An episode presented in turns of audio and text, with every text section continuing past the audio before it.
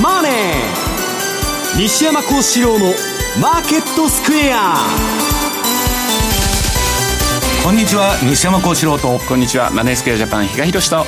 アシスタントの金内彩子です。ここからの時間は「ザ・マネー西山幸四郎のマーケットスクエア」をお送りしていきます。今週大里さんが休暇のため金内が担当いたします。よろしくお願いいたします。よろしくお願いします。ファンの方大里さん来週戻ってくるので待っててくださいさて、えー、ドル円は112円飛び3銭飛び4銭ぐらいということなんですけれども今日はまたちょっと北朝鮮が打ったら勝ったらって話出ましたが。うん。あのまあ、基本的にはただ、まあ、円安株高の流れが、まあ、まだ勢い的には続いてると、はい、私も今日あの4時半まで朝の仕事してましたんであんまりまあマーケット東京タイム見てなかったんですけど、まあ、ちょっとね、はい、えー、私が見てる ATR チャンネルっていうのを見ると、まあ、かなり上限、うん、もうに近づいてまして、まあ、そこそこいいとこまで行ってるんで多少の調整は入るかなと。いう感じなんですけどね。いやそこそこいいところってだって107円の30銭ぐらいから112円の70銭ぐらいですか？はい。よく上がりましたよね。いやだからあの2週間前にねまあ後のコーナーでやるんですけどラリー・ウィリアムズがいきなり円売れと。日本株買えと。ガンガン言ってるから急に土天してきて何が起きたんだということで私も親と思ってたんですけど、まあ、その通りの転換になってましてですね、ちょっとまあ驚いてるんですけどね。比嘉さんも驚きました？ちょっと戻し早いなっていうのは正直な印象で、ここまでっていうのはちょっと想定外だったというところがあって実はそのちょっと前までって私ドル円108111でレンジを形成するんじゃないのかなと思ってたところをスルスルスルっと抜けてきてでまあ今回あの FOMC で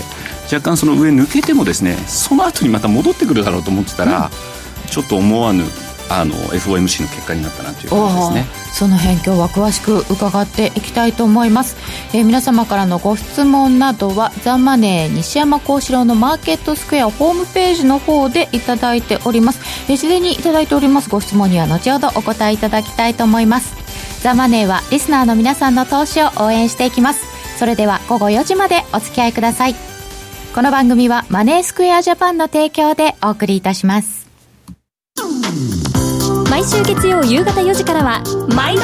相場の福の神10ミニッツ。相場の福の神こと証券アナリスト藤本信之さんが独自の視点で旬な企業をピックアップ。藤本さん次回の放送ではどちらの銘柄をご紹介いただけますか？えー、次はですね東証マザーズ銘柄ごめんなさいコマーシャルの時間。もう終わりです。詳しくはオンエアを聞いてください。月曜日の夕方4時にお会いしましょう。ほなまた禅クラス in English。大好評実施中の禅のワークショップに英語クラスが登場です。ただひたすらに座る。シンプルで美しく奥深い修行の体験。あなたも英語の指導で禅のマインドに触れてみませんか？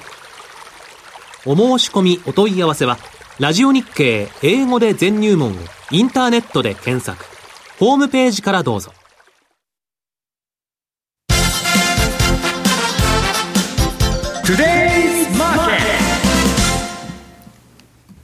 まずは今日のデータをご紹介してまいります。現在のドル円が112円飛び1銭近辺、ユーロ円で134円飛び6銭から飛び7銭、え今日11時50分ぐらいには133円の半ばでしたから、そこからは少し戻しました。えー、ユーロドルで1.1968近辺となっております。えー、こちらも午後からはユーロがやや上昇傾向となっておりました。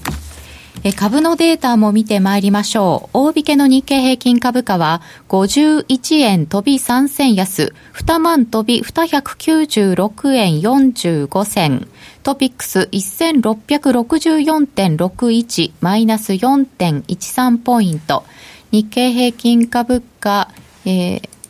このところ年初来高値を更新してきておりましたが、5日ぶりの反落となりました。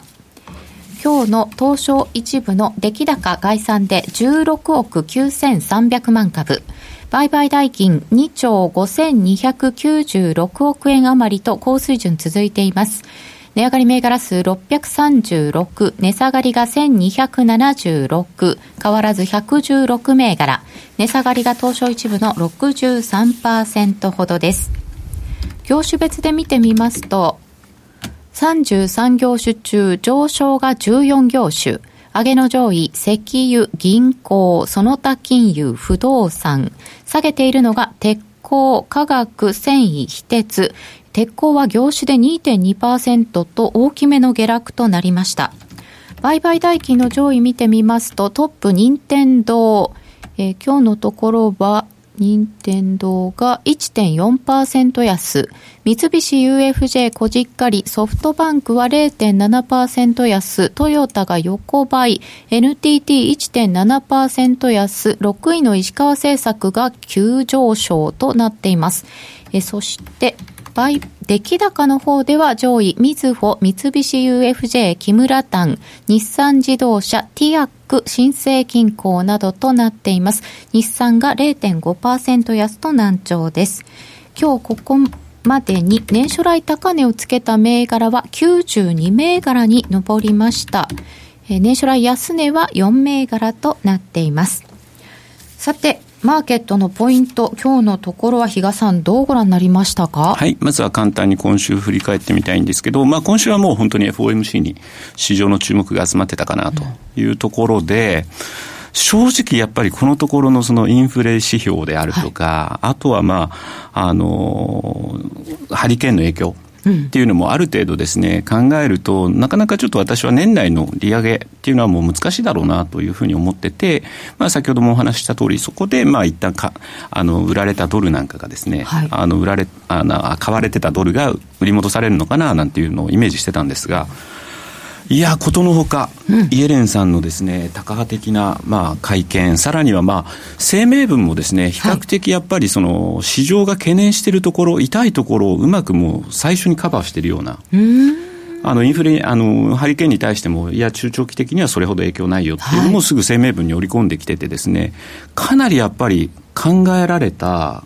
声明文プラス会見だったのかなと、やはり変に、あのイエレンさんってこれまでもですね、えー、資産価格はバブルになってるっていうのはずっと株高に対しても警鐘を鳴らしてたんですが、はい、そこもやっぱり考慮しつつうまく会見でもですねそのあたりもサポートしながら場合によってはまたそこを変えていくっていうコメントもありましたので、まあ、イエレンさん、今までですね、市場からのですね、まあ、洗礼を受けたことがないというようなことにはなってるんですが、今回もまたそこをうまくですね、えー、渡りきったのかなという印象ですね。うん対話すごくうまいってことですか？ここのところやっぱちょっと市場とうまく対話してる印象ですよね。まあこれまでもある程度市場に織り込ませて織り込ませて、それで実際のアクションを起こすっていう、まあ石橋を叩いて渡るような性格なので、あの、うまく対話はできてるかなと思ったんですが、今回はと思ってたら、やっぱりそこも乗り切ったかなというところではですね、まあ、あの他の番組なんですけどイエレンさんあっぱれだったなと。もう今回は参りましたと。いうようなもう本当に FOMC だったかなというふうに思いますね。あとはまあえー、今週、あれですかね、えっと、火曜日でしたかね、はい、急にあの、日経平均が5場からボンと上げて、年初来高値を更新するという動きがあったんですが、はい、あの時っていうのは、おそらくあの衆議院議員で、の選挙っていうののに関するですね、まあ、選挙は買い、株の格言があるらしいんですけど、そういったところを、まあ、その前の日に野村証券がレポート出してて、そこにちょっと海外勢が飛びついてきてたのかな、なんかどうもですね、人によってはですね、円安が進んだから株高になった、年初来高値更新したなんていう声もあったんですが、いや、あの時は明らかに株が先にですね、大幅上昇になってたのを見てたので、それはないだろうというところで、ちょっとにわかにふっと湧いてきた、この後多分またあの話題に上がると思うんですけど、その選挙、そこをですね、あのうまくこう動かした要因の一つだったのかなというところ。で、ちょっとまあ来週以降というか、はい、この先ちょっと考えるところで言うと、やっぱりちょっと昨日あたりから、にわかにまた地政学リスクの高まりというのがあって、そこがちょっと今回、お互い、発言内容が過激になってきてるので、うん、ちょっとそこは何かしらアクションを起こすのかなっていう、ちょっと懸念ですかね。それはちょっと、あの、考えておく。まあ、これまでみたいにですね、やってればですね、比較的その、例えばミサイル発射しました。瞬間的には円高とか、株安になるんですけど、戻り早くなってきてるんですよ。で逆にそれ以上戻していくっていうような感じになってるので、はい、それまでのような動きだったら、まあ、おそらくそういう感じになるんでしょうけど、うん、ここに何らかの別のアクションが加わってくるようだと、それはそれでやっぱり週明けちょっと警戒しておく必要があるかなっていうのと、あとは株の側面から見ると、意外とあれですよね、あの今、日本株だと、はい、あの権利付き最終日が26日ですか、来週、ね、だからそこまでは需給では買いが入りやすいというところで、まあ、その後もですねうまくあの来週だと税制改革、アメリカの税制改革がより具体的なものとして本当に出てくるんであれば。本当に出てくるんであれば。これまでずっとじらされてますからね、うんはい、そこが出てくるようであれば、まあ、株もこのまんままたもう一段上を目指す可能性も十分あるのかなっていうふうには見てますけどね。あともう一点、はい、週末のリスク要因としてですね、はい、意外と忘れられてるのが、ニュージーランドの総選挙です。ニュージーランドも選挙ありましたっけ？はい。しかも土曜日、明日なんですね。ああ。変わってますよね、土曜日の選挙って。そうですね。はい。あの、与野党がですね、今のところ白昼してます。結構拮抗してるんで、まあ、与党が勝てばですね、すんなりニュージーランド買いっていう流れになるんですが、うん、ちょっとここに来て野党がですね、盛り返して、ほぼほぼ拮抗。これで野党が勝ってしまったら、ちょっとニュージーランドにはですね、売りが持ち込まれる可能性があるので、ちょっとそのあたりも一つ、あの、注意しておく必要があるかなというふうに思ってます。はい。ちょっとニュージーランドの選挙という伏兵っぽいものが出てくるようなので、ニュージーランドドル円が81円の67銭71銭くらいということで、えーと、最近はニュージーランドってどうだったんですか？いや、大円のです、ね、通貨ペアって割としっかりでですね、ええ、比較的買いのトレンドになってるんですね。ただ、あのニュージーランドドルドル、で見ると、これはちょっとね、はい、方向性がなかなか今見出せないような状況と、一旦ちょっと売りになりかけてたところもあったんですけど、はい、またそこから今一旦切り返してきてる。ちょうどだからニュートラルに戻って選挙を迎えるっていう、そんな感じになってるかと思います。なるほど。えー、現在ニュージーランドドルとドルは0.731ぐらいということになっております。さて、それではいろいろ話題がありましたけれども、はい、西山さん、いかがですか、はい、まず FOMC。あの、FOMC なんですけど、まあ、言えない、うまいのはうまいっていうか、まあ、いつものね、うん、えー、ああでもない、こうでもないという、玉虫色の演説やっとるだけなんですよ。なんら変わってない。で、私はまあ、それがうまいとか、下手くそだとかいうよりも、バブルの末期っていうのはね、何でもいいふうに取るんですよ。要するに市場間の相関性が今失われてると今年の相場で言われてるんですけど、はい、株は株で債券は債券で商品は商品で何でもいいとこ取りすると、うん、そういうユーフォリア状態が整ってですね、はい、そのバブルの最後っていうのは走っていくんですよ。だからそれが今すぐ落ちるか、まあ、あと2年ぐらい延長するのか1年延長するのか分かりませんけど、まあそういう、あの、まあ、総楽観というかですね、ゴルディロックス的な、まあ、あれが続いているということでいいと思うんです。で、まあ、相場全体で言うと、まあ、冒頭にも申しましたように、ラリー・ウィリアムズが、まあ、2週間前から、まあ、日本株、えー、っと、買いだと。はいで、ドル円はまあ円売りだというふうにまあ推奨してまして、で、彼はね、アメリカ株は、日本株は買いだっつっとるんですよ、ずっと。うんアメリカ株については少し弱気なんです。やや弱気。そうなんですか？うん。で、まあ、それはまあ、彼のね、そのまあ、シーズナルサイクルとか、まあ、いろんな分析によって、まあ、そうなってるんですけど、普通おかしいじゃないかと。うん、アメリカは上がらないのに日本は上がるのかという話になるんですけど、うんまあ、それはまあ、為替のね、円安の影響も含めて、まあ、いろんなポイントがあるんですけど、とにかくそういう予想になってるということなんですね。で、私はね、もう皆さんに申しておきたいのは、まあ今日も北朝鮮が水爆、まあ太平洋上で水爆実験をする可能性があるとか、まあいろんなこと言ってるんですけど、これいちいち真剣に考えてるとですね、何もできないと。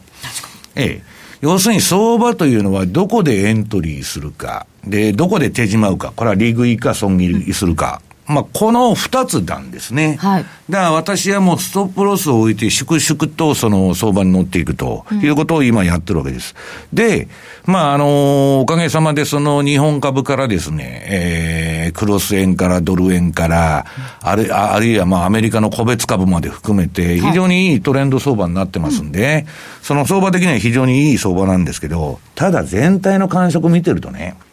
楽観的すぎる。ビックスもまた10割ってますしね。うん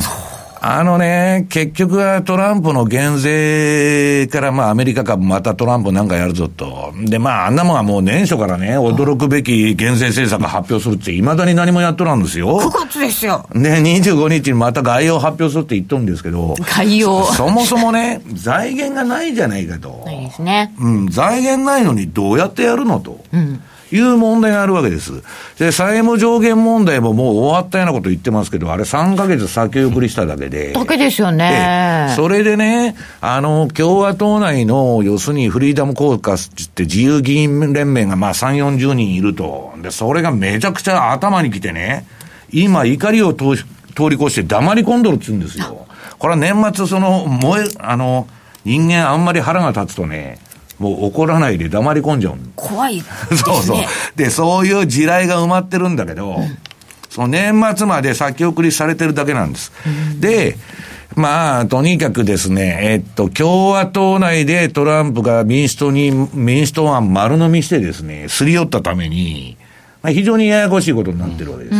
だから、私はね、今、まあ、円安トレンドが出たり、その株高トレンドが出てるんですけど、年末までの相場っていうのはね、そう一方通行で行くことはなくて、相当ボラタイルな、上がったり下がったりですね、その大きな幅で振ってもおかしくはないなと。いい方に取ったり。ええ、悪い方に取ったりと。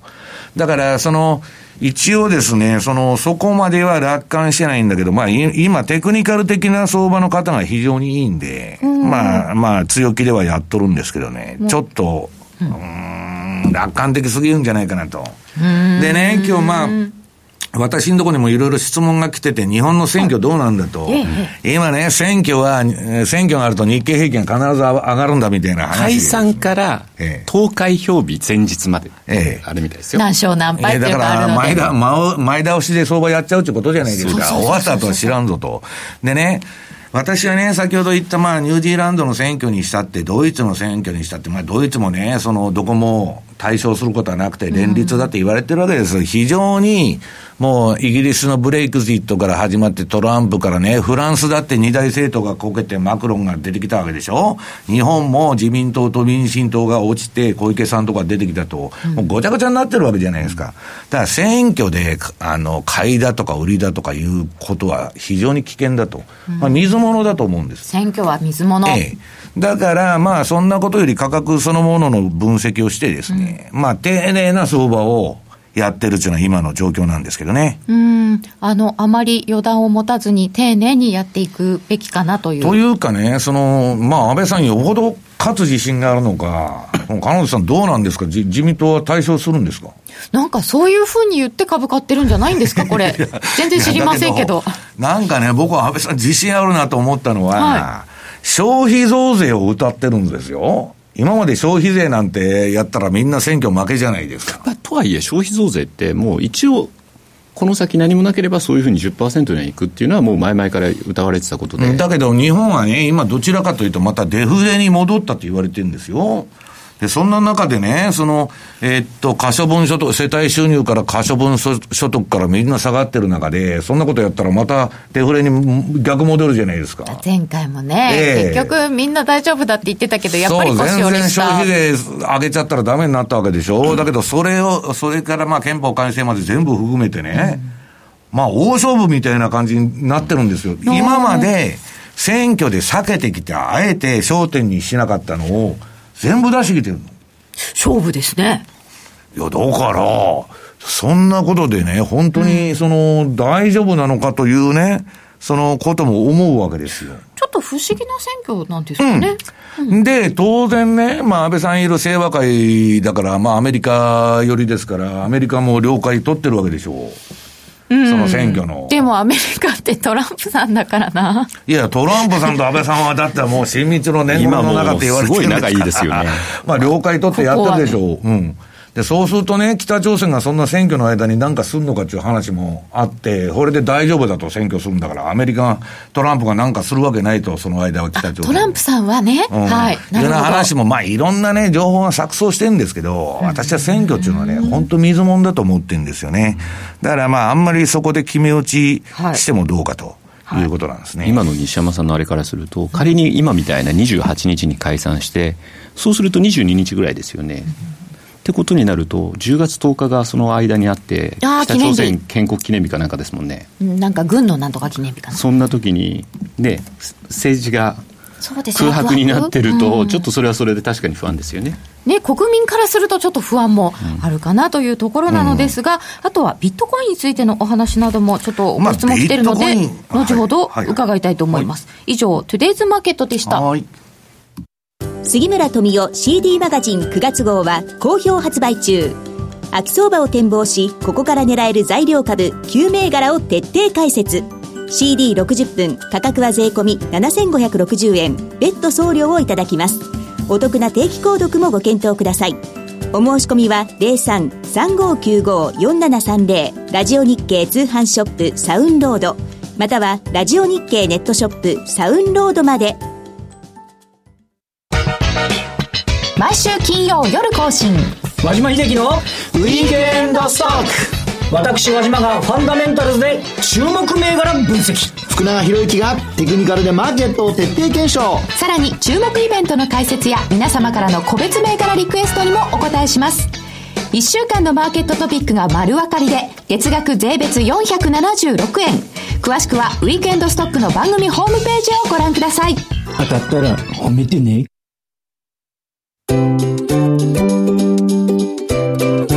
M2J トラリピボックス。トラップリピートトラップリピート。僕の名前はトラリピト。ラップリピートトラップリピート。それを略してトラリピ M2J トラリピボックスのコーナーです。この時間はリスナーの皆さんからのご質問に西山さんと比嘉さんにお答えいただきます。えー、まず、乱高下しているので、ビットコインに対してのご質問がたくさん寄せられていますが、西山さん、どうですか？うん。あの、ビットコインはね、まあ、あのー、まあ、国会、まあ、対応がちょっと温度差があるんですけど、中国はまあかなり締め付けてますよね。で、ロシアは国家管理のもとに、まあ、取引所にも上場してうんぬんやると、うん、なんかまあ、あの、あるんですけど、まあ、あの、結局民間が通貨を発行してるわけですから、発行してるまあ取引所というか、胴元が丸儲けになる商品なんですよ。うん、で、まあ、それが通貨かどうかっていう定義も難しいんですよ。はい、だけど、まあ、ビットコインが流流通でかくなったらですね、その、えー、使用の環境がでかくなったら、当然中銀の金融調整だとか、そんなもんにも影響してくるわけだから、ね、ええ、そこでぶつかることは確かなんです。で、今まだそんなとこまで行ってなくて、あの、聞いたのはですね、JP モルガンが、の CEO のあの、ダイモンがですね、まあ、あれは詐欺だと、オランダのチューリップバブルのがマシだと、まあ、クソみそのけなしたと。だけど JP モルガンは、じゃあ、その、そういう暗号通貨とか仮想通貨に参加してないのかって言ったら、そうじゃなくて、いろんなことをやっとるんですけどね。あの、彼らビットコインむちゃくちゃ言ってるんですけど、あの、イーサリアムは否定してないんですよ。はいだから、まあ一部の見方としてはね、その派閥争いみたいな暗号通貨間の、いうのもあってどうかと。ただね、まあここのところあまりにも乱高下が激しいと。で、まあこの FX 取引のシェアっていうのは日本がものすごくでかいんですけど、世界的に見ても。まあ、異常なぐらい市場規模がでかいんですよ。だって日本の業者が世界1位から3位まで全部占めてるわけですから、だからまあそういうものもあって、まあ FX ブームがあって、今ビットコインブームだと。で、これはまあ日本と中国ですよね。ビットコインの上げ引っ張ってるのは。で、その中で、まあ世界的にもね、まああの、まあこういう中銀がめちゃくちゃなまあ緩和バブルやってる中ね、金に代わる商品になるんじゃないかっていうようなこともあってやってんですけど、まああの、このところあの、世界、えっと、ここに来てですね、そのジェイミー・ダイモンの発言で、まあ結構騒がしくなってたんですけど、あの、世界最大のヘッジファンドのブリッジウォーターアソシエイツのレーダリオっていうのはですね、まああれはバブルだと。言ったと。はい。まあ、ブロックチェーンの技術はまあ素晴らしいんだけど、仮想通貨とか暗号通貨と呼ばれる多くの商品には、今まあいろんな問題があるとまだ。うんまあ市場が整備されてないと。で、それはね、整備されるってことは、要するに日本なら金融庁とかそういうのがちゃんと全部管理して、まあ FX 業者も最初もう山ほどあったけど、だんだん市場が整備されていくのと一緒で、そういうことになっていくんだけど、ビットコインは国家に対抗したカウンターの商品とされてるんですよ。どこの中央銀行のあれも受けないと。そうですね。だからそこのところでまあいろんな難しい問題があるんですけど、まあ基本的にはですね、あのーそういう問題がこれからどんどん出てくると。うんで、まあ市場がね、えー整備されるのを待つしかないのかなというような感じなんですね、私の意見としては。ええはい。では、続いて、悟空さんからいただきました。現在、米国のイールドスプレッドが0.8程度とリーマンショック時の水準にいよいよ近づいてきました。日経平均は最近急上昇中で何やら危険な兆候、一方、10月中は日経平均上昇、円安が続くとの楽観的な見方もあるようです。米国株が今後、緩やかな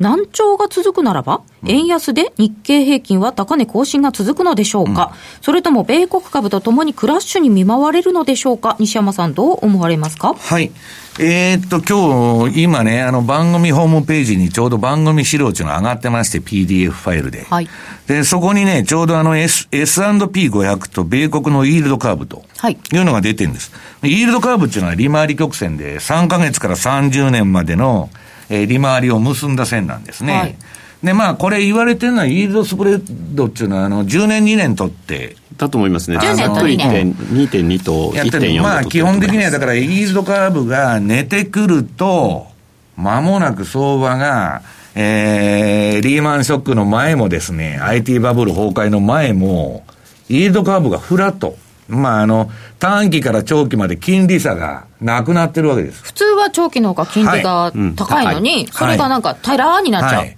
で、IT バブルの時なんか逆イールドになってるんです。短期の方が、長距離、例えば 3, 3ヶ月の方が30年より高いとかね、そんなわけのわからんことになってるんです。それはなぜかっつったら、IT バブルでバブルが起こってるから、それまでね、FRB はもっと早く金融を、あの、金利を上げて引き締めないといけないのに、それ遅れちゃったんです、後手になって。いつでも behind the curve つって遅れて失敗するんです。で遅れて、ナスダックが2000から5000まで行っちゃったもんだから、慌てて、締めとるんですよ、急激に。そうすると短期だけ上がるんだけど、急激に締めてるから、長期はこれは景気悪くなると。もうバブルになってるんですから。で、そういうことを見て、イールドカーブがまあ逆イールドだとか、フラットに平行になっちゃうんですね。で、そうなると、ドカンと来てるんです。で、これの、イードカーブの形状というのはね、相場の急落をし、あの、示唆してくれる唯一の先行指標と言われてるんです。唯一？うん。後付けはいつでもあるんですよ。あの、相場が暴落したからビックスが上がったとかね。あそれそんなもんそうそうそうそう。あの、結果としてそうなってるだけですから、その予兆を知らせてくれるのはこれしかないんです。えっ、と、資料の8枚目にあります。はいそうすると、このイールドスプレッドを見ておくっていうのは正しいですね。はい。そうするとね、今言われてるのは、このイールドスプレッド見ると、あ、イールドスプレッドでね、イールドカーブ見ると、これ8ページの資料は、あの、リーマンショック直前、大暴落する直前のイールドカーブが茶色。茶色。で、今現在の、まあ、えっと、9月20日現在のイールド株が赤で出てるんですけどね。赤、下の方。ここれ見てると、今度の FOMC でドットチャーツを見ると、えー年内に12月にあと1回利上げして、来年 3, 3回やるという予定なんです。とね、この短期金利を上げてくると、上げてきますよね。うん。で、金融引き締めになるでしょ？はい。と寝てくるじゃないですか、短期のとこ上がって。で、それで長期が上がったらいいですよ。長期がもう99ヶ月も景気拡大が続いてるアメリカでね、そろそろやばいと。もうリセッションに入るっちゅう見方も多いんですよ。その中で、将来の不景気見たら長期金利っていうのは上がらないから、うん。と短期だけ上がってくると、ドスンとくるわけです。ええ、だけど、まあ、新債券の帝王のガンドラックに言いますとね、はい。このイールドカーブが完全にフラット化するのは、あと2回ぐらい利上げの、うん。その、バッファーがあると。だから FRB はそこまで粛々とやるんだと、あと2回ぐらいまで。うん、その後はできなくなる可能性があるかもわからない。うん、あと4回、まあ来年までにやるって言っててもですね。それができなくなるとこれはね、URL ももうどこ見てもわかんないって、比嘉さんも言ってきたんですけど、その、URL 直接出てますし、その、えっと、ストックチャート .com のフリーチャートってとこに入るとね、えっと、右側に、イールド、ダイナミックイールドカーブっていう、はい、あの、ページが出てるんです。そこをクリックしたら、それ出ますんで、もうそれを、これをずっと私は見てるだけなんですね。株に関しては。もう急落の予兆っていうのは、まだちょっと、のりしろがあるっていうのは今の現、あの、現状です。まだちょっと。はい。えー、株についてもうお一人、相場下手の株式アナリストさんからいただきました。初めてメールします。ありがとうございます。少し先のことですが、今年も10月末買いをした方がいいでしょうか、うん、西山さんはじめ、バフェットやレイダリオ、業界を長らく生き抜いてきた多くのファンドマネージャーが、現在は割高だとおっしゃっていますが、点点点。10月末買い。バフェットはね、また株に強気なことを言っとるっつって、あの、最近もね、ずっと米株はなんかあと100年後。100年後。100万ドルぐらいになってるってやつですね。いや、それ前からずっと言ってんですよ。だけどね、私はブローカーに聞いてると、またバフェットが株売っとると、もう今年の1月からその言葉聞き飽きてんです。まあ彼は IBM をね、手放したり、GE を全部売っちゃったりですね、うん、いろんなまあ株を処分して、今手元のね、えー、っと、バフェットのバークシャ・ハサウェイの現金ポジションはなんと11兆円積み上がってるんですよ、日本円で。だから、あの人は暴落した時に買っていつでも儲ける人じゃないですか。暴落前には現金ポジションが最大になってて、で、リーマンショックのね、ボトムの、あの、相場の大底では、現金ポジションが、いやいや、一番減ってるんですよ。株株がパンパン。そう、株がパンパンになってると。なんという素晴らしい男なんだと。すごいですよね。いうことなんですけど、まあ、そのバフェットなんで、じゃあ何見てやってるのかって言ったら、バフェット指数っつってね、はい、GDP と株の時価総額の比較だけなんですよ。そうするとね、えー、っと、それが100超えると、まあ、株は高いってことになるわけです。うん、ね。で、今なんだっけ日本で600兆ぐらいある。600兆。で、えっと、時価総、あなんか、で、GDP はいつでも500兆ぐらいでしょ日本で。はいで、まあ、アメリカに比べたら日本は割安なんですけど、アメリカはね、もう今年の6月の時点で150までいっちゃったバフェット指数が。で、100がニュニュートラルっちゅうか、まあそこそこ高いってことですから、まあ5割増しですよ、バフェットの目から見たら。だから、うん。彼はそういう行動になってると。うん、で、かといってね、バブルっていうのは、じゃあ、ナスダックのあのバブル見てたらわかりますけど、うん、3000でも高いんです、高いのは。2000から上がって。で、4000でも高いんです。で結果的に5000までいっちゃうじゃないですか。うん、バブルっていうのは最後が一番よく上がるんですよ。だから、下手に売ってるとですね、まあ、担がれちゃうんで、そこのところはまあ、あのいろいろあれなんですけど、私が言いたいのは、イールドカーブがフラット化しているうちに、ある程度株を売っとかないと、下げた時にね、これ、暴落するとね、金本さん。はい。イート株立つんです。元に戻りよんです。この先に今度進めていくとそうなっちゃう。利下げするから。利下げして、うん、で、短期が下がり。で、もう、イート株が正常化してからでは遅いんです。この寝てる間に株っていうのは徐々に話しとかないと。今、バフェットはその作業をやってるんだと思いますよ。利食い中ってことですか？ええ。で、今度、ドカーンと落ちたときに、うん、で、あのー、まあ、そういう、もう9年間アメリカの株は上げまくってるわけですから、このあの番組資料の SP500 のリーマンショックからのこの急角度の上げ方見たらですね、リグっても罰は当たらんでしょう。本当ですよね。えー、まあ、端から端まで取ってやろうって言ったら別ですけど。いやいやいや。いやいやいや。で、西山さん。質問はやるんですかですよ。10月末買い、4月売りでしたっけ ?10 月末買いはやりますよ。はい、ストップ置いて。うん、で、まあ、あの、参考までに申しておきますと、ラリー・ウィリアムズも、秋口に一回買い場が来ると言っとるわけです。うん、で、まあ、あのー、まあ、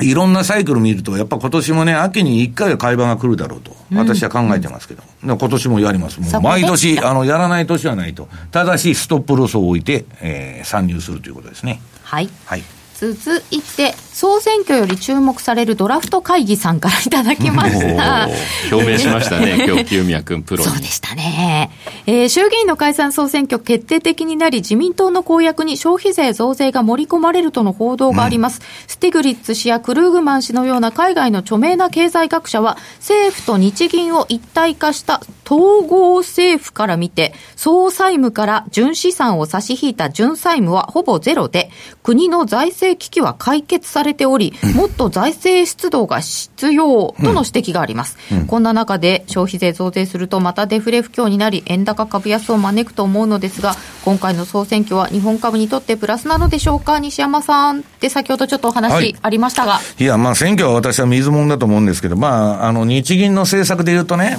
片岡さんが今度出てきて、新しく書いた、昨日そうですねまだまだ緩和が足りないって言っとるんですよ。そういう意味の反対一票。ええだから、その反対でも 緩和やめろって言ってんじゃなくて、うんまあだからリフレ派の人っていうのは緩和も足りないし、財政出動も足りないと。だって物価上がってないんだからという話。はいだけど、私に言いましたら、安倍さんは物価が上がったらもう万歳じゃないですか。追加緩和もできない、国債の改良もできない、えー日銀の ETF 買いもできない。逆なん、あ、黒田さん。黒田さん。はい。あの、逆なんですよ。だから、えーっと、結局ね、あの、今、居心地が非常にいいわけです。え、むしろこれでいいんですか？うん、居心地がいい。俺でね、じゃあ追加緩和をめちゃくちゃやれば、はい。い、いのかっつったらね、もう散々やってきているわけでしょ、これまで。うんやっちゃいました。全然聞いてないじゃないですか、はい物価が上がってないということは。で、それはね、まあ、リフレ派の人はそうは言うんですけど、あの、リフレ派から総攻撃されてた、あの、デフレの正体という本を書いたモタニさん。はいモタニコウスケさん。はいモタニさんが火だるまになってたんですよ。リフレ派から派から批判されて、あんたの言ってることはミクロ経済の話でマクロ経済じゃないと。で、ボンボン叩かれてた。だけど結局ね、日本のこの不景気状況っていうのは、間違いなく少子高齢化なんですよ。それでね、えっと、結局、その日本の追加緩和がなんで効かなかったかというのは、リフレ派の、あの、ノーベル経済学賞を取ったクルーグマン。親玉ですよ、親玉のクルーグマンがね、日本があれだけ追加緩和しても、全然デフレから脱却できてないのはね、少子高齢化のせいだって言ってんですよ、もうニューヨーク・タイムズで。答えは出てる。あだからそっちの方を何とかするとか、可処分所得を上げるとかね、なんかの他の方法を考えないといくら金ばやばらまいててもですね、まあ、なんともならないということだと私は思うんですけどね。はい。えー今日もたくさんご質問いただきましてありがとうございました。以上、M2J トラリピボックスでした。ラジオ日経ポッドキャスト過去に放送した番組の一部やポッドキャスト限定の番組を iPod などの MP3 プレイヤーでいつでもどこでもお聞きいただけます。詳しくはラジオ日経ホームページの右上にあるポッドキャストのアイコンからアクセス。ラジオ日経健康特別番組白内障と診断されたら2017どうして白内障になるの？どうしたらまた見えるようになるの？そんな白内障の悩みに専門医がお答えします。次回は9月27日水曜日お昼12時15分からです。浜田節子です。鎌田新一です。投資という冒険をもっと素敵にするためにマーケットのプロを招いてお送りする「ゴーゴージャングルマーケット」は毎週金曜午後4時から。お聞き逃しなく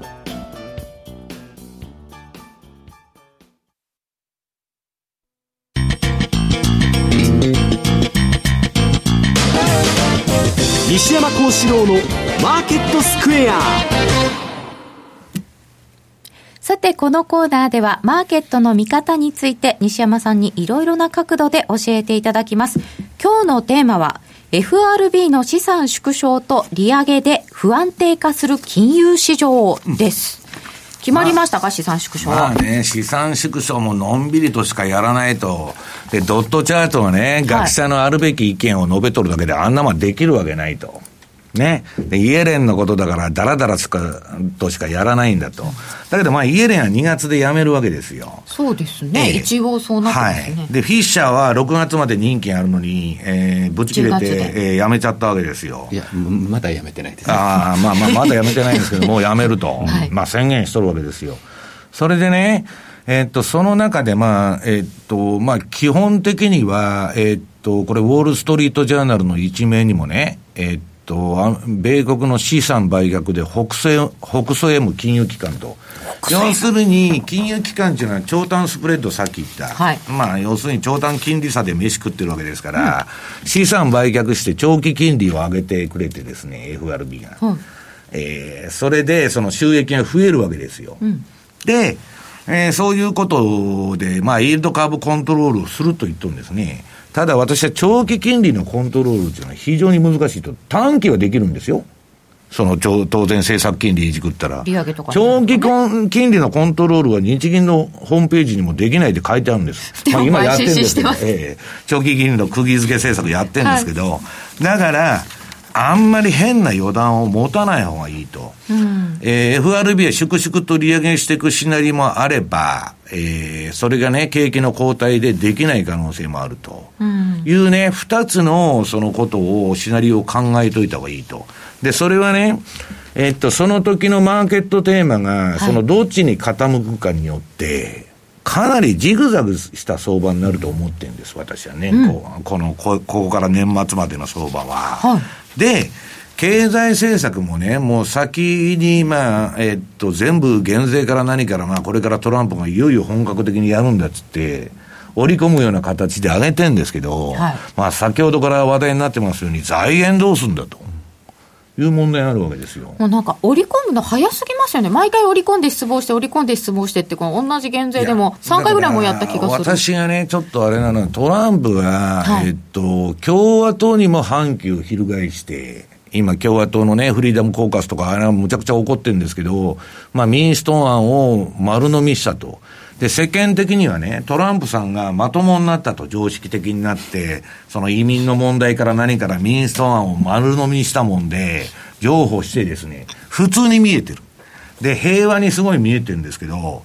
共和党が割れちゃってるわけですから。ね、でもうむしろ誰がもう民主党なのか共和党なのか誰が敵なのか分かんないという、うん、トランプ政権は不安定化してるわけです。はい。で、その中でね、あの強硬なね、ティーパーティーの流れを組む、その共和党のね、そのファンダメンタルリストと言われる連中が黙ってるわけがないでしょうと。また年末に揉めるわけですよ、どうせ。で、その債務上限問題からね、減税からね、何からね、本当にすんなり、まあ財源の問題も含めて、行くのかと。ちょうどその時に利上げするかどうかですよね、12月って。ええ。だから非常にややこしい相場になるんじゃないかというふうに思ってるんです。だから、その年前半7月までの相場はまあ強気でずっと来たんですけど、私は年後半の相場っていうのは非常に不安定化すると思ってるんです。だからあんまり決め打ちというか予断を持たない方がいいと。私あの相場で決め打ちっていうのは絶対しないんですよ。絶対円安になるとか、絶対円高になるとか。そんなことはね、神の水を知ることであって、ひたすらただトレンドについていくと。で、今日番組ホームページに上がってるように、まあ、ドル円、ユーロ円、ポンド円、で、日経平均のあれも出てるんですけど、はい、まあ、単なるトレンドが出たらそれに素直についていけば、それでいいんだと。トレンドについていく。ええ、だから、価格そのものの分析に、まあ、どちらかというと重点を置いてるわけです。もうだから、こう、これからの相場はね、かなりボラタイルになると。うん、だから今、円安株高が続いてるからって言って、これがずっと、じゃあ今後年末までまあ行くという話が今多くなってるんですけど、はい、まあそれはちょっとどうかなというのが私の見方なんですけどね。今回でもあれでしたよね、あの、FRB のメンバーが出してた、はい、今後の経済見通し、GDP は、まあまあ情報修正しましたと。で、PC コアデフレーター、インフレの指標は今度下方修正にしてましたよね。よねだからまちまちでどうなってんのっていうようなところもあるので、うん、おそらくその12月のその次の、あ次の次の会合ですよね。はい、そこまでで、それぞれのもう指標をただ淡々に丹念に確認をしていく作業、はい、それで自分たちが思い描いてるものに近づいてくるんだったら、利上げだろうし、やっぱ離れたら先送りっていうような、そんな感じになってきて、そういった部分を本当にまた直前で、いろいろとまた織り込むんだ、織り込まないんだみたいな、そんな感じになるんじゃないですかね。で、今回のドットチャート出してる人たちって、また結構いなくなっちゃうんですよね。うん、で、あれはね、学者のあるべき意見をこうなったらいいなっていうのを載せとるだけなんですよ。期待？ええ。だから、その、例えば日経平均はね、アメリカの長期金利と連動してて、まあ、アメリカの、えー、景気がいいから長期金利は上がるんだと。だから日経平均も買いなんだと。ただ、今、長期金利さほど上がってないのに、日経の方がうわーっと上がってるわけですよ。そこに一つの乖離が存在してるわけです。で、今度、長期金利上がるからって言って、資産売却で上げてる側面もあるわけですから、今後上がるだろうと。FRB が資産を売却するから当然長期上がるんですよ。そうするとね、それって景気と何も関係ないじゃないと。いう、ね、だから問題は長期金利が本当に景気がいいんであれば、うん、いい意味での金利上昇が続いていくのかどうかと。うんうん、だから、金利を今一番見てるんですよ。だから、まあちょっとですね、はい、えっ、と、今の相場は、まあ私はね、ややね、先読みしすぎて、うん、楽観を織り込みすぎてんじゃないかなという感じはするんですけどね。じゃあ、毎度毎度指標をちゃんと見て、それが織り込まれてるのかなとかを見ながら、うん、で、金利を見て、だからね、えー、あの、政策金利をね、当局が上げるということは、はいこれ結構ね、相場の転機になってるんですよ。はい、だから昔のね、1970年代のニフティ50相場、素晴らしい50銘柄って言われて、その50銘柄以外以外に何も上がらない相場で、で、結局ニフティ50のバブルが崩壊したのは、政策金利の引き上げ。IT バブルもそうですよ、政策金利引き上げ、ね。リーマンショックもそうですよ。で、今度、今、ファングと言われるね、もう私もそればっかりやってるんですけど、あのー、要するに5銘柄が上がれば SP500 もニューヨークダウも全部上がっていくっていう相場が今、ミレニアル世代が引っ張って、下げ相場知らない人が走ってるわけですよ。うん、で、それは走ってるうちはついてったらいいんですけど、はい、そういう中で政策金利上がるっていうのはちょっと気をつけた方がいいんじゃないかなと。はい。いう気がするんですけどね。以上、西山幸四郎の FX マーケットスクエアでした。M2J マーケット投資戦略さて、来週に向けて M2J の FX の投資戦略を伺っていきます。よろしくお願いいたします。はい。まあ、あの冒頭の方でもですね、お話しした通り、はい、ちょっとやっぱり来週もイベントが週初から